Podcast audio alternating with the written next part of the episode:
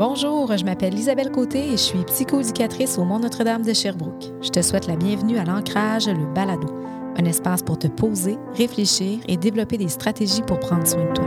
Bon épisode!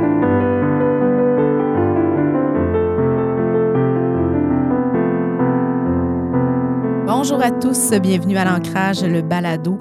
Dans cet épisode, j'ai l'immense bonheur de m'entretenir avec Angèle-Émilie Bérubé, une ancienne élève du Mont, avec qui j'ai beaucoup travaillé au cours des deux dernières années de son parcours secondaire.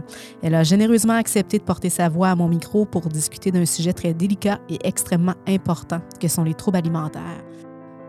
Il est important pour moi de préciser qu'Angèle m'a donné l'entière autorisation de raviver des souvenirs. Donc, euh, tout au long du balado, euh, on discutera de ce qu'on s'est jasé lorsqu'elle était en suivi en psychoéducation avec moi. Et je vais raviver des, des souvenirs, des soins et tout ça, mais elle m'a donné l'entière autorisation de le faire.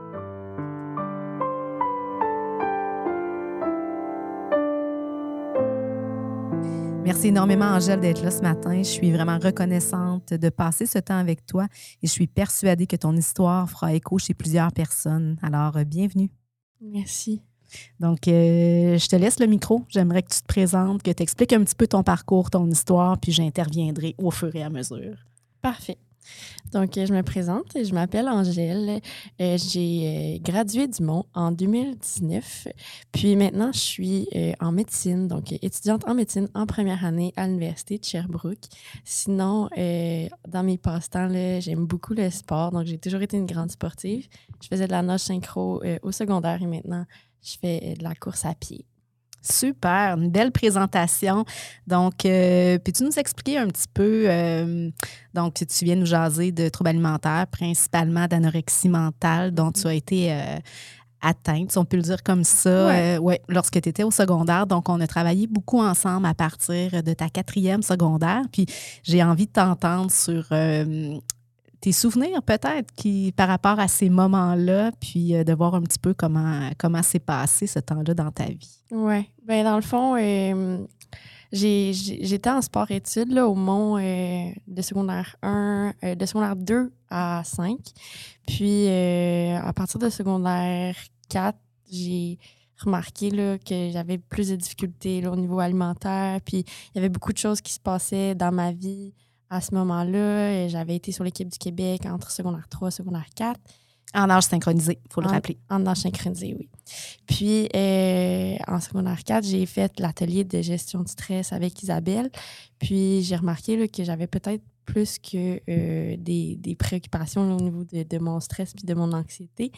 Et euh, j'ai, avec des discussions avec Isabelle, j'ai, ben, j'ai réalisé ou je me suis rendue à l'évidence que j'avais possiblement un trouble alimentaire. Et euh, entre euh, le Noël de secondaire 4, ça a vraiment déboulé. Euh, puis c'est là que mm. j'ai été amenée à, à consulter, puis à, à, commencer des, des, soins avec ben, des thérapies et des soins avec les médecins, puis avec Isabelle aussi en, psychoéducation. Je me pose une question, en fait, parce que je me souviens très clairement de ce moment-là quand on s'est parlé à la suite de l'atelier. Est-ce que tu te souviens si le déclic s'est fait à ce moment-là dans, dans l'atelier euh, où ça faisait quand même un petit bout là, que tu te posais des questions par rapport à tes vulnérabilités alimentaires, mais que tu n'avais pas encore fait le pas d'aller consulter? Euh, ça faisait un petit bout. Ça faisait, je pense que euh, ça faisait comme quelques mois que j'avais remarqué là, que j'avais beaucoup plus de préoccupations par rapport à mon image corporelle, puis par rapport à mon poids, puis que euh, j'avais peut-être un, un, mécanisme de défense qui était la restriction alimentaire, mais j'en avais jamais parlé à personne parce que je voulais pas avoir l'air vulnérable. Puis c'était quelque chose, pour moi, c'était important de toujours avoir l'air parfaite, puis de pas euh, de, pas avoir l'air vulnérable justement devant les autres. Euh, j'en avais parlé un peu à, ma tuteur euh, pendant mon, une rencontre en secondaire 4 qui était avant ces rencontres-là de gestion du stress, puis je lui avais expliqué que j'avais peut-être des difficultés, mais à ce moment-là, c'était pas clair dans ma tête. C'était pas, je savais pas trop c'était quoi l'anorexie. Puis on dirait que c'est ça. je, le savais, mais je le savais au fond de moi, mais je, ne le savais pas vraiment en même temps. Oui. Puis on peut peut-être le préciser que l'anorexie, c'est vraiment un trouble de santé mentale. Donc, euh, ce n'est pas que juste le passage de se trouver en surpoids ou de pas apprécier son corps. Donc, on est mm. vraiment dans un trouble de santé mentale qui peut être très, très grave, donc qui peut amener des conséquences physiques, puis même aller jusqu'à la mort. Mm-hmm. Euh, donc, c'est un, trouble qui est important à, à détecter rapidement, puis à intervenir aussi avec des soins. Donc, on est vraiment dans une brusque perte de poids, euh, souvent qui se résulte de régime drastique. Tu as parlé de, restrictions alimentaires, donc on pourra en reparler un petit peu tantôt, de voir comment ça se manifestait pour toi. Mais on est vraiment également dans une peur intense de prendre du poids et une mm-hmm. distorsion euh, cognitive très, très importante par rapport à l'image corporelle. Et là, toi, tu étais euh, une sportive, donc le sport contribuait aussi à ce trouble-là tu étais euh, une adolescente très, très performante. Euh, il y avait une anxiété de performance qui était très claire. Euh, et tu parlais aussi de ce désir-là de ne pas paraître vulnérable. Donc, tout devait être parfait toujours. Donc, ce sont des facteurs qui, pour toi, ont quand même été très, très importants dans le développement de la maladie. Oui. Je pense que ce qui est important aussi de comprendre, c'est que l'anorexie, c'est une maladie euh, du contrôle. Donc, euh, quand euh, quelqu'un a l'impression qu'il perd le contrôle sur différents aspects de, de sa vie, par exemple à l'école, j'avais pas l'impression que j'avais le contrôle ou dans mon sport, j'avais pas l'impression que j'avais le contrôle, mais j'ai essayé de trouver un contrôle ailleurs. puis ce contrôle-là, ben, je l'ai trouvé par en régulant comme ce que je mangeais. Puis c'est ça qui a fait en sorte justement que je tombée dans la restriction alimentaire. Puis quand euh, vient les traitements, ben vient la perte de contrôle. Donc, tu perds un peu ta seule source de contrôle puis de sécurité. Puis c'est ça qui, fait en sorte que c'est autant anxiogène puis autant difficile. Est-ce que tu te souviens, parce que, en tout cas, moi, je me souviens clairement quand on a fait la première euh, évaluation, l'investigation par rapport aux troubles alimentaires, que ça l'a mené justement à euh, éventuellement un hospice. Hein? Tu as été mm-hmm. hospitalisé quelques fois. Ouais. Euh, Peux-tu nous jaser un peu dans tes souvenirs? Parce que ça me paraît loin, ce n'est pas tant que ça. Tu as 19 ans maintenant. C'est quand... 20 ans maintenant. 20... Ah, je m'excuse. Tu as 20 ans maintenant, donc ça fait encore plus longtemps. Et tu en avais 15? 15. 15, donc ça fait 5 ans. Donc, euh, dans tes souvenirs, en fait, qu'est-ce qui a été euh, marquant dans ce parcours-là de quatrième secondaire? Cinquième, tu es un petit peu plus en rétablissement, ça allait un petit peu mieux, mais euh, peux-tu nous jaser un peu de ce que tu te souviens par rapport à ton fonctionnement à ce moment-là? Oui, ben c'est ça. C'est difficile pour moi de me rappeler de toutes les, tous les bouts euh, parce que quand on est en dénutrition, on se rappelle pas vraiment de, de tout ce qui se passe. Euh, mais ce que je me rappelle, c'est que je mangeais tellement peu là, que j'avais de la difficulté à me concentrer. Euh, je pleurais tout le temps. tous les jours, je pleurais à l'école. J'avais de la difficulté à, à, suivre mes amis en montant les marches là, pour me rendre au cours. puis je suis une sportive. Là, je suis quelqu'un qui avait toujours été en forme. Euh, puis à dans les cours, j'avais de la difficulté à me concentrer. Euh, c'était, j'étais plus fonctionnelle là, au niveau de. J'arrivais plus à, Même aller à l'école, c'est difficile. Puis je continuais quand même euh, au début là, de faire du sport. Puis j'avais des j'avais peur de faire des, arrêts cardiaques là, dans l'eau, tellement c'était intense. Oui, puis on a dû, à un moment donné, avec l'équipe médicale, avec tes parents et tout ça, venir, en venir au point où est-ce que les entraînements étaient, euh, étaient maintenant comme interdits. Je me mm-hmm. souviens vraiment de tes réactions qui étaient très, très vives. Qu'est-ce que ça représentait pour toi à ce moment-là de devoir interdire la nage? Bien, c'est parce que pour moi, la nage, c'était toute ma vie. C'était c'était en secondaire 4, c'était uniquement ça, mon identité. Je venais juste de sortir de l'équipe du Québec. C'est la nage synchronisée, c'était tout pour moi. C'était j'étais une athlète de nage synchronisé, puis je connaissais rien d'autre. Je connaissais pas euh, les facettes de moi que j'ai appris à connaître aujourd'hui. Euh, que je suis une personne qui adore le plein air, je suis une personne qui aime le yoga, je suis une personne qui aime dessiner, qui aime écrire. Mais ça, je le savais pas parce que je faisais juste la nage synchro. Fait quand on m'empêchait de faire la nage synchro, c'était comme je savais plus qui j'étais. Oui, on t'empêchait d'exister finalement. Ouais. Et la nage synchro, comme on, le met tantôt, venait contribuer au trouble. Donc, dans ta tête, c'était aussi si je ne nage pas, je vais prendre du poids. Ouais. Donc, il y avait toute cette notion-là, mais il y avait aussi euh, toute la notion de l'identité, de dire je suis une nageuse synchronisée. Ouais. Je ne suis rien d'autre. Et je me souviens très clairement, j'ai des souvenirs très, très. Euh, très présent où est-ce qu'on on a travaillé et en hospice et avec les médecins et tout ça aussi, tu as fait un travail comme ça, mais justement d'aller élargir puis de voir qui suis-je. Oui. Je ne suis pas mon trouble. Hein, ça, on en avait beaucoup jasé. Je ne suis pas mon trouble, mais je ne suis pas qu'une nageuse. La nage fait partie de ma vie, mais c'est qu'une c'est qu'un pétale, la fleur finalement de qui je suis. Là. Oui, c'est ça, parce que j'avais j'avais comme tous mes yeux dans le même panier. J'avais comme un juste la nage synchronisée, mais j'avais rien d'autre puis ça, occupait tellement toute ma vie parce que je m'entraînais le matin, je m'entraînais le soir après l'école. Et après ça, je m'entraînais la fin de semaine, on allait en compétition, je manquais de l'école. Tu sais, j'avais pas beaucoup de place pour d'autres choses dans ma vie en même temps. Fait que euh, c'est ça. Oui, puis à la fin, tu n'étais pas dans le plaisir de la nage non plus. C'était pas euh, je nage pour le plaisir. C'était je nage parce que je dois nager, je dois performer, je dois, être, je dois être une bonne nageuse, je dois être reconnue comme. Parce que ça me valorisait, puis parce que j'étais bonne là-dedans. Oui. c'était comme c'était difficile pour moi d'arrêter parce que tout le monde me trouvait bonne, puis moi, je, ne savais pas qui j'étais à part ça. Oui. Tu sais, quand tu es bonne dans quelque chose, puis que les autres, ils te valorisent aussi par ça, on me disait ah, je sais pas je sais pas comment tu fais pour nager autant, je sais pas comment tu fais pour euh, aller à l'école en même temps de t'entraîner autant. Pour moi, c'était comme je me sentais bonne dans ce que je faisais puis je trouvais ça le fun d'être perçue comme ça. Ouais.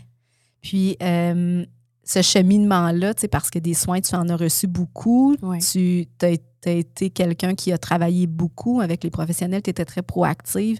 En même temps, tu avais tes petits moments sombres aussi où est-ce que tu n'avais plus trop le goût d'entendre ce qu'on disait. Puis ça fait partie aussi de la maladie, le déni et tout ça.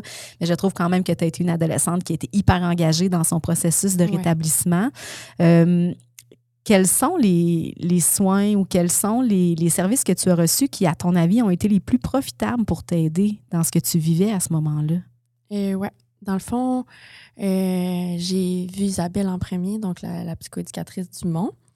Puis avec qui j'enregistre le podcast aujourd'hui. Après ça, euh, j'ai vu mon médecin de famille en janvier là, 2018. Puis ça m'a permis d'avoir une référence vers la clinique des troubles alimentaires euh, en avril 2018. Euh, ça, ça a fait en sorte que j'ai reçu des soins. Au début, c'était de la clinique externe, mais finalement, on s'est rendu à l'évidence qu'il fallait m'hospitaliser euh, pas trop longtemps après. Donc là, j'ai été hospitalisée. Après ça, j'ai vu aussi un psychologue. Donc, avec la clinique des troubles alimentaires, je voyais un pédopsychiatre et un pédiatre. Donc, le pédiatre s'occupait euh, du côté santé physique parce que c'est un trouble aussi qui a des aspects, euh, des répercussions sur ma santé physique. Euh, par exemple, le cœur, c'est un muscle, puis on a besoin de nutriments pour faire fonctionner notre cœur. Le pédiatre s'assurait que comme ma santé physique. Puis le pédopsychiatre s'assurait de, de, la thérapie cognitivo-comportementale que je faisais là, euh, pour essayer de défaire ces, ces, schémas de pensée. Là. On a parlé de distorsion cognitive, j'en avais beaucoup. Donc, je travaillais avec la, pédopsychiatre, puis aussi une médication là, qui était nécessaire pour, pour m'aider à, à, à me sortir du trouble. J'ai aussi justement vu un psychologue en thérapie familiale, que ça, ça allait énormément aidé. Euh, ça a aidé mes parents parce que c'est un trouble qui, affecte beaucoup la famille, les frères et sœurs. Comment tu dirais que ça affecte la famille ou la fratrie? Euh, ben, c'est l'impuissance devant la maladie qui, est vraiment difficile pour les parents. Puis les parents, ils savent qu'ils doivent faire quelque chose. Ils sont un peu en charge là, de l'épicerie, des repas, euh, de, la dynamique familiale. Fait c'est sûr que quand le jeune refuse de manger, ben ça, crée des conflits entre les parents aussi, la façon de gérer le trouble. Euh, par exemple, c'est ma mère qui s'occupait des repas, puis c'est mon père qui s'occupait des collations. Mais là, la, gestion des tâches, il faut tout le temps que les repas soient surveillés. Euh, les périodes après les repas aussi sont, doivent être surveillées. Euh, le, le, sport était interdit, mais il fallait qu'il s'assure que je faisais pas de sport en cachette. Euh, c'est comme, c'est beaucoup là, demander à une famille. Puis, puis une famille qui s'inquiète. Oui. Il y a toute cette charge-là. Il y a l'ado qui est en opposition, mm-hmm. hein, parce que quand tes parents te, demandent de manger ce qui est dans ton assiette, toi, tu ne veux pas le manger. Mm-hmm. Donc, c'est sûr que c'est, des tensions à la table à chacun des repas. Mais eux sont inquiets. Eux veulent écouter naturellement ce que le, pédiatre, le pédopsychiatre leur demande de faire parce qu'ils veulent en santé. Donc, c'est vrai que ça peut créer une tension. Puis par rapport aux fratries, tu as un frère qui est plus âgé ben, mon grand frère, ça a été un peu mon confident. mais aussi, ça a été, je pense, le confident de mes parents parce que mes parents se chicanaient là, dans le temps pour justement la gestion des, du trouble et, et je pense que ça a aussi affecté mon frère dans le sens que ben moi j'avais beaucoup beaucoup d'attention puis lui vu qu'il allait bien, ben, il était un petit peu délaissé, veut, veut pas. Puis avec du recul, je me sens un peu mal par rapport à ça parce que je trouve que mon frère, il, était un peu négligé dans, dans le, pendant ma période plus difficile. Puis en même temps, il était plus vieux. Puis il s'occupait de mes parents, puis il s'occupait de moi, puis il s'occupait de gérer les conflits entre moi et mes parents, entre mes parents. C'était quand même quelque chose pour lui aussi. Là. Et maintenant, est-ce que, euh, est-ce que tu te considères rétabli? Oui, je me considère établie. Oui. Depuis quand? Euh, depuis ma première année de cégep, je dirais. OK. Est-ce que tu trouves qu'il y a encore des fragilités? Parce que des fois, c'est une maladie qui, oui, on peut se rétablir à 100 mm-hmm. mais chez certaines personnes, ben, il demeurera toujours un petit peu des fragilités. Toi, qu'est-ce, comment que ça se passe pour toi? Bien, je pense que euh, je demeure, que j'ai des fragilités parce que, euh, j'avais beaucoup de distorsions cognitives quand j'étais très malade. Euh, puis j'ai travaillé vraiment là, pour les, les défaire là, en thérapie. Quelles étaient les principales? Euh, ben, la peur de grossir, puis euh, la dysmorphie corporelle, mais j'avais beaucoup de pensées qui étaient associées à ça. Mm-hmm. si je mange tel aliment, je vais grossir. Si je mange telle chose, il va m'arriver quelque chose. C'était vraiment comme des beaucoup de distorsions. Oui.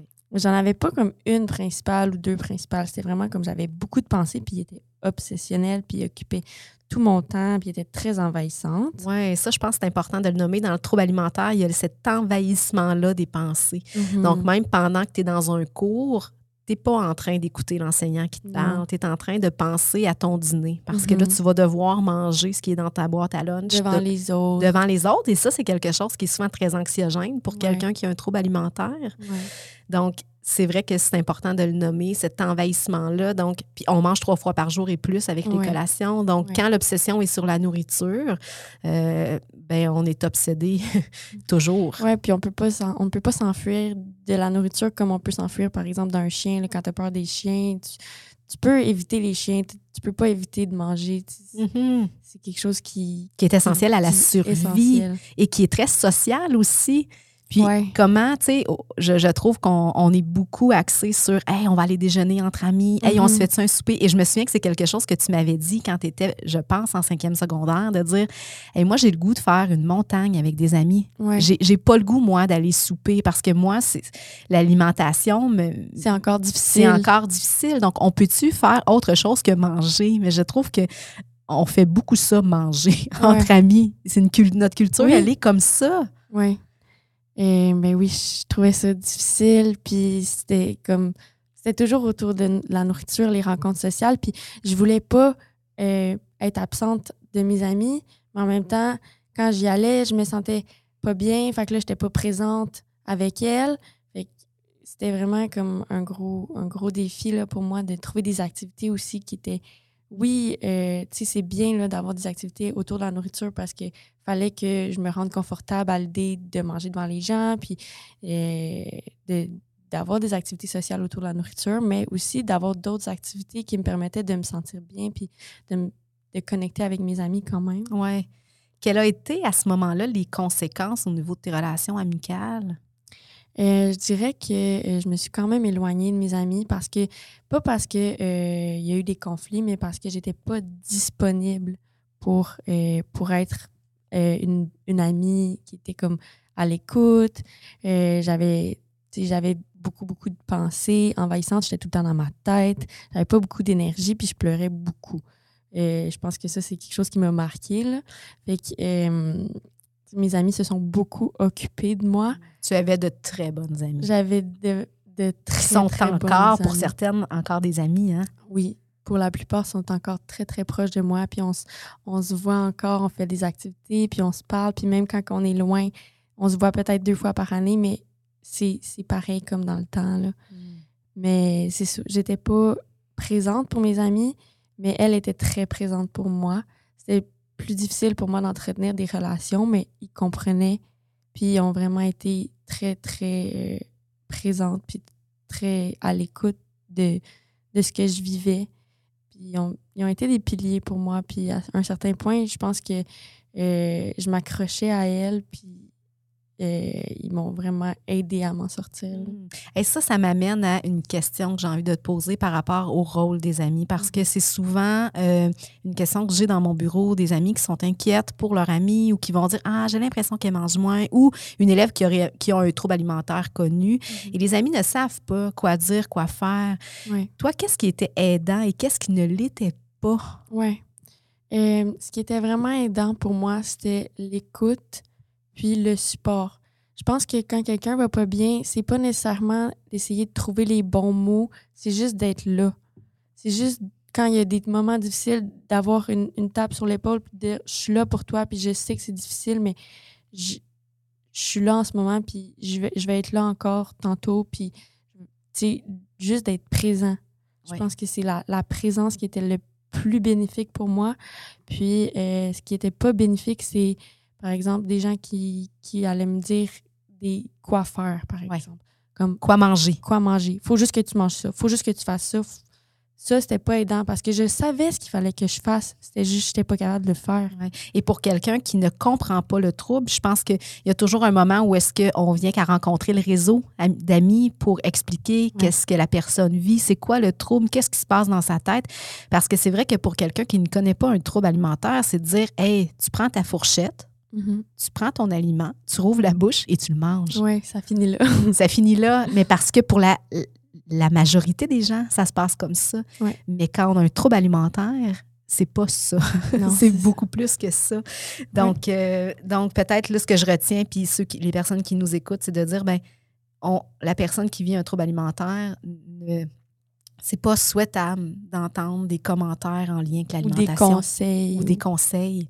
Et j'imagine c'est pas souhaitable non plus d'entendre des conseils ou des, des, commentaires en lien avec l'image corporelle. Mm-hmm. Parce que quand même que je te dis, hey, non, Angèle, c'est parfait comme ça. Mm-hmm. T'es pas grosse comme tu me dis que tu, que tu te trouves. Mais mm. toi, tu n'en as rien à faire de ça parce que toi, tu te sens comme ça. Oui, puis tu, tu crois pas les autres quand ils te disent ça. Tu penses qu'ils te mentent parce qu'ils veulent être gentils.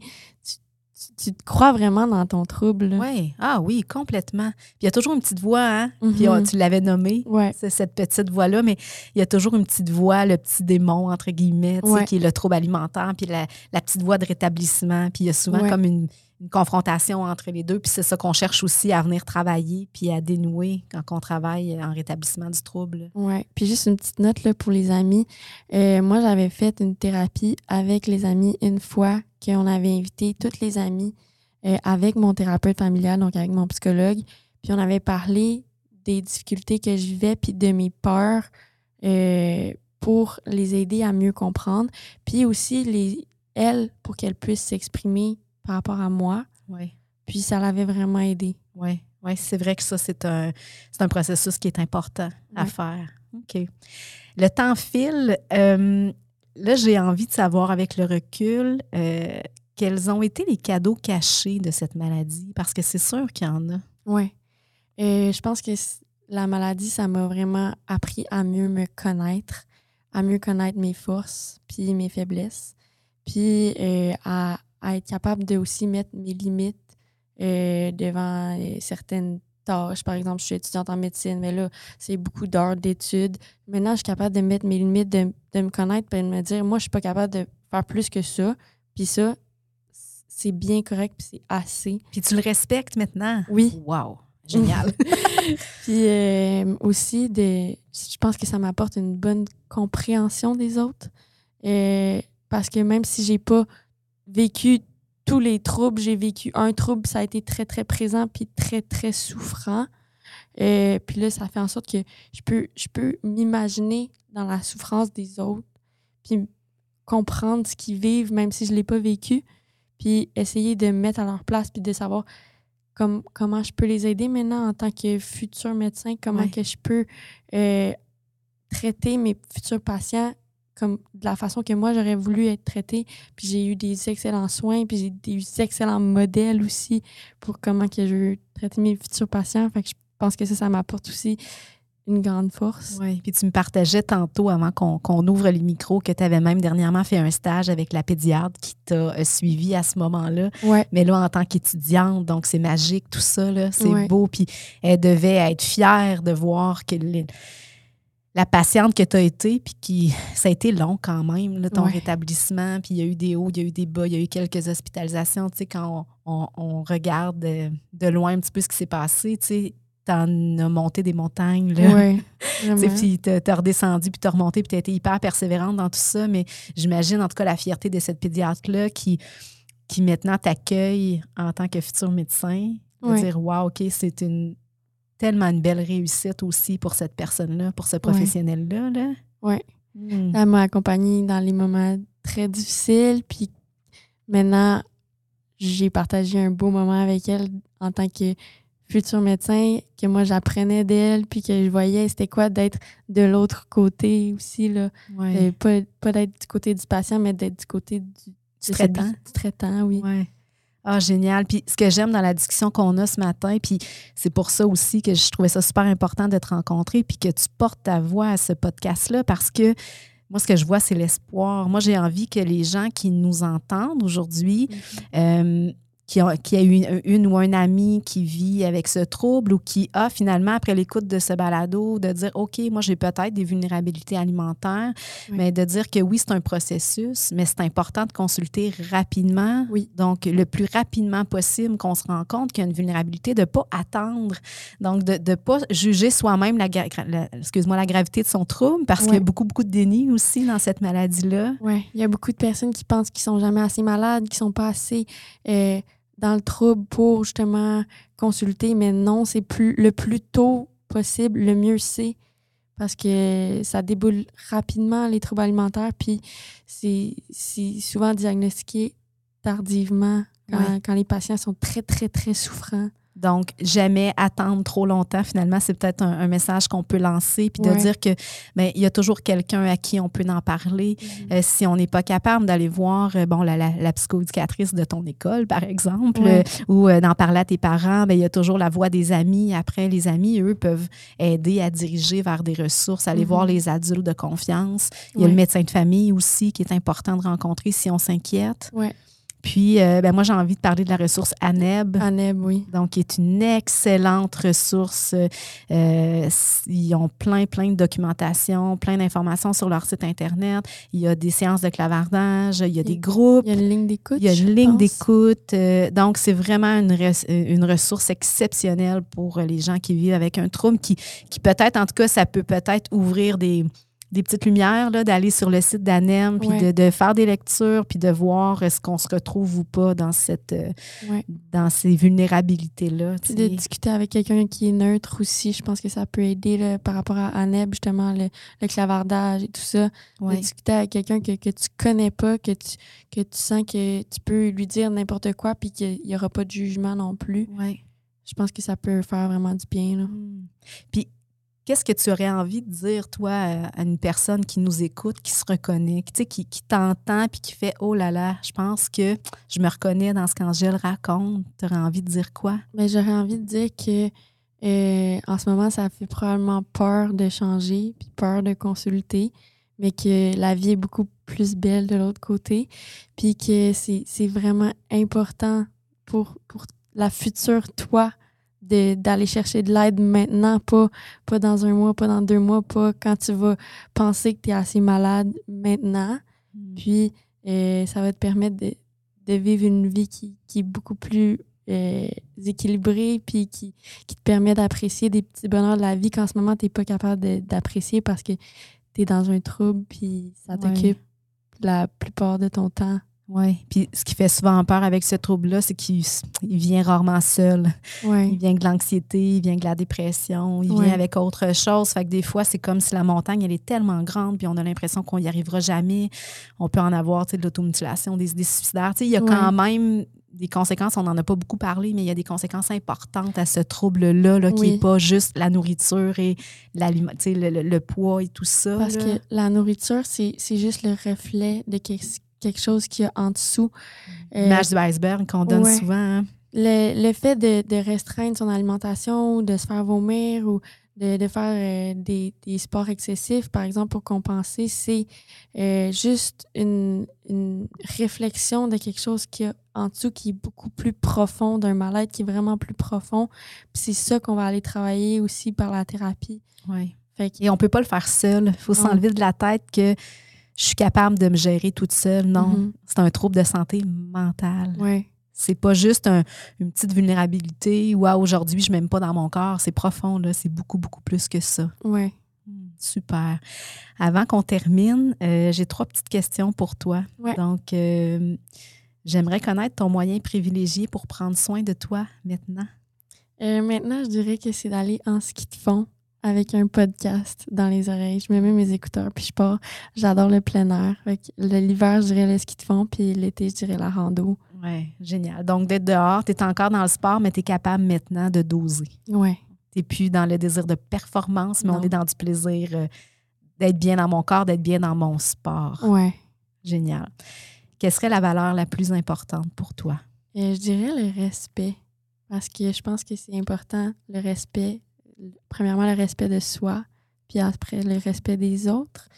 euh, puis je pense que ça englobe beaucoup de, comme l'honnêteté. Quand tu respectes quelqu'un, ben, tu veux être honnête avec cette personne-là. Puis c'est la même chose avec toi, d'être honnête avec soi-même. Je pense que j'ai beaucoup de valeurs, mais je dirais le respect. OK, super. Et finalement, la question qui, qui pour moi, en tout cas, une grande, grande importance, c'est qu'est-ce que tu aurais envie de dire à l'adolescente que tu étais? J'aurais envie de dire que euh, c'est pas une mauvaise vie que tu as. Parce que à ce moment-là, dans ma période difficile, je pensais que c'était ça ma vie, puis que j'étais résignée à vivre une vie avec un trouble alimentaire. Mmh. Puis je dirais que c'est une mauvaise journée, une mauvaise semaine, une mauvaise année, mais c'est pas une mauvaise vie. Qu'il y a de la lumière au bout du tunnel, puis il y a de l'espoir, puis je regarde en arrière, puis pour moi, ça me semblait impossible de guérir parce que c'était tellement difficile, puis c'était tellement souffrant, mais avec le travail, le travail en thérapie est difficile aussi. Ça fait peur parce que on confronte une de tes plus grandes peurs quand tu, euh, tu es en rétablissement du trouble alimentaire, c'est de manger puis de prendre du poids. Puis euh, je dirais que euh, de confronter cette peur-là, ça m'a apporté tellement de, belles choses. Puis ça m'a, ça m'a permis de, découvrir une personne, que la personne que je suis aujourd'hui. Puis je dirais justement que c'est ça. C'est pas une mauvaise vie. Euh, c'est juste une mauvaise passe. Puis il faut affronter ces démons-là pour surmonter euh, cette difficulté-là. C'est comme un peu. Euh, l'arc-en-ciel après la pluie. C'est un peu mm. quétaine, mais c'est vraiment ça que je dirais. Je dirais de ne pas lâcher, de s'accrocher à tous les petits bonheurs que tu peux te donner, les petits moments, les, objectifs. Moi, je me rappelle que je, savais que je voulais devenir médecin. Fait que je m'accrochais à ça, que je voulais être capable d'aider les autres. Fait que pour aider les autres, il fallait que je sois bien moi-même. Puis je dirais que, ça, ça finit par passer il faut aller chercher de l'aide. l'impermanence. Ouais. Mais l'importance d'aller chercher de l'aide. Donc, euh, euh, je rappelle que si jamais tu te reconnais dans ce qu'on est en train de discuter, Angèle et moi, aujourd'hui, qu'il y a de l'espoir, qu'il y a des gens qui sont là pour t'aider, la psychoéducation, la psychologie, médecin de famille, ANEB, les parents, peu importe, va chercher de l'aide. Peu importe de quelle façon, mais va chercher de l'aide. Oui. Et je te remercie énormément. Je suis remplie de gratitude, vraiment. Ben, merci Isabelle de m'avoir invitée euh, au podcast. Pour moi, ça donne beaucoup de sens là, à ma guérison euh, de pouvoir aider euh, les autres maintenant que, que, ça va vraiment mieux puis que je me considère guérie. Ça fut un super beau moment passé ensemble.